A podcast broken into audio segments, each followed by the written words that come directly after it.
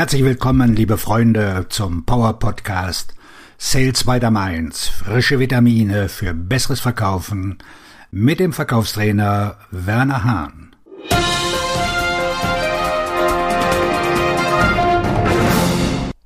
Die Bücher sind für 2022 geschlossen.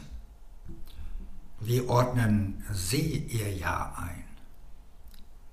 In den letzten Wochen habe ich dieses Gespräch natürlich mit vielen Menschen geführt. Diese Zeit des Jahres ist für mich immer eine sehr introspektive Zeit, in der ich mich gerne ein wenig von meinem normalen Alltag zurückziehe, um darüber nachzudenken, wie die Dinge laufen und in welche Richtung sie sich entwickeln sollen.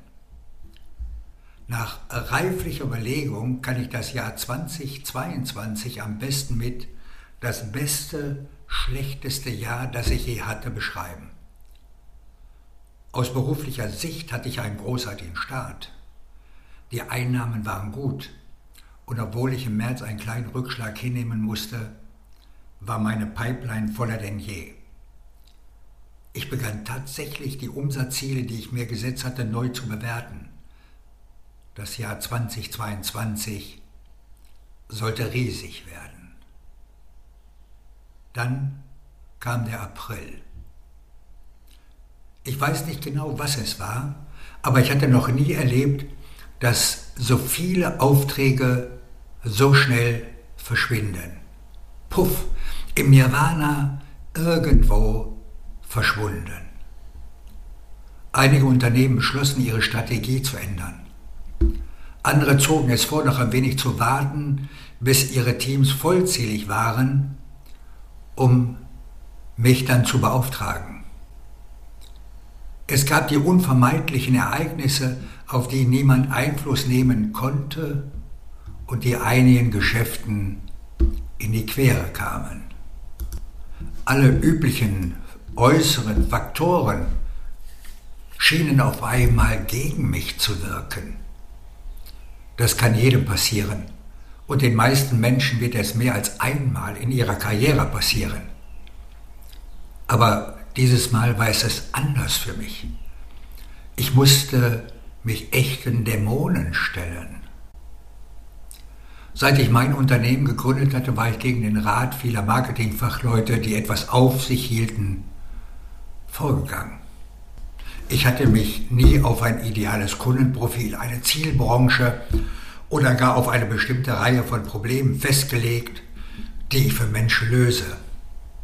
Ich liebe die Abwechslung in meiner Arbeit und die Menschen, mit denen ich zusammenarbeite.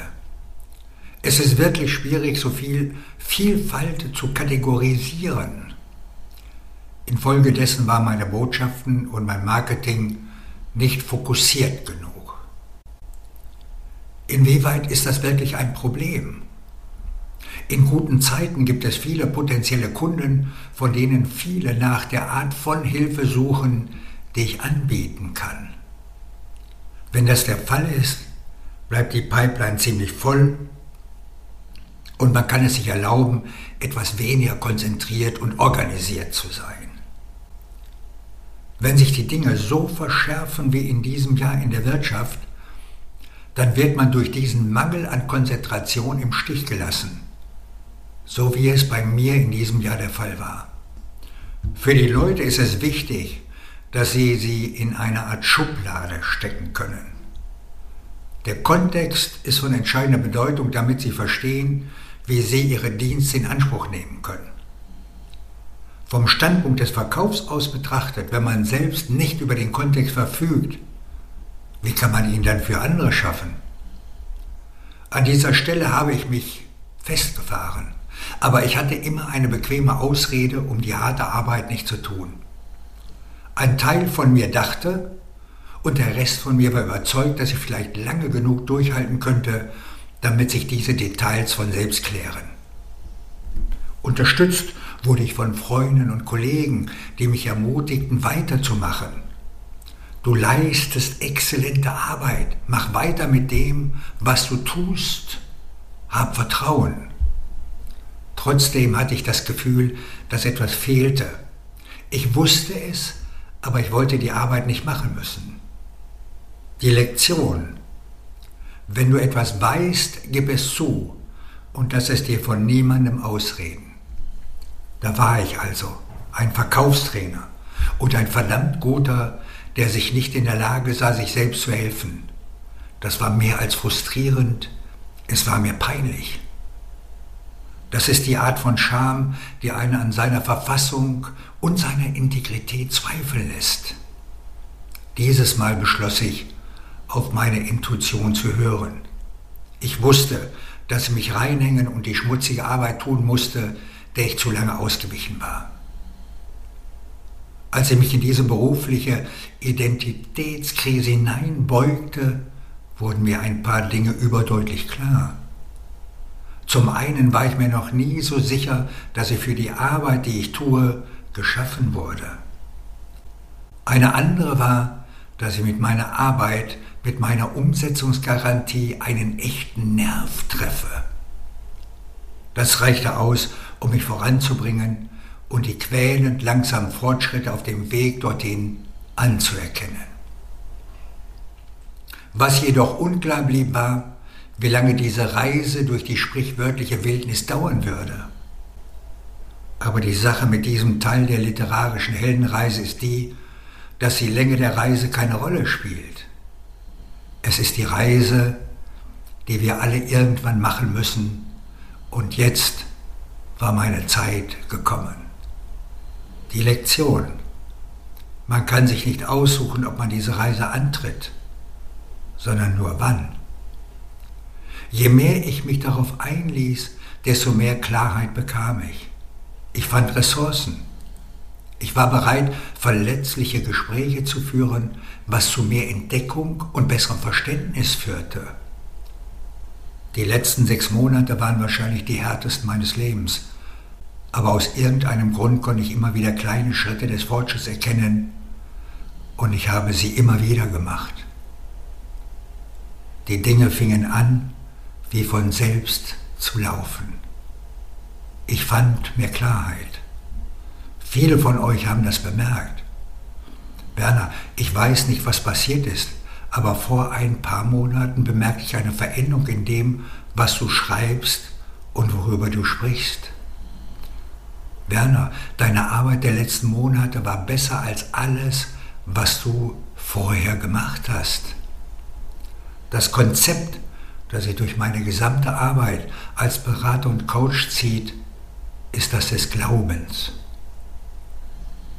Mit Glauben beginnt und endet der Verkauf.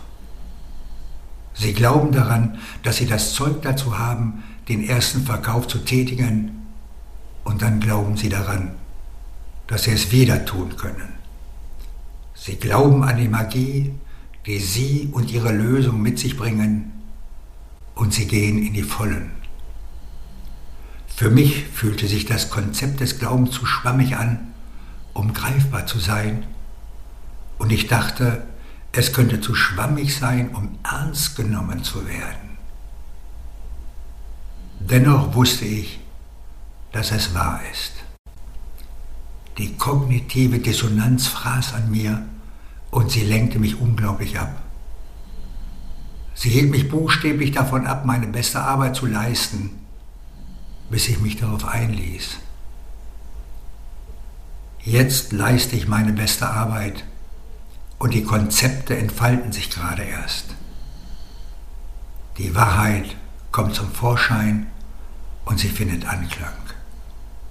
Ich vertraue mir und meiner Intuition in einem Maße, wie ich es vorher nicht konnte, und die Ergebnisse sind bereits sichtbar.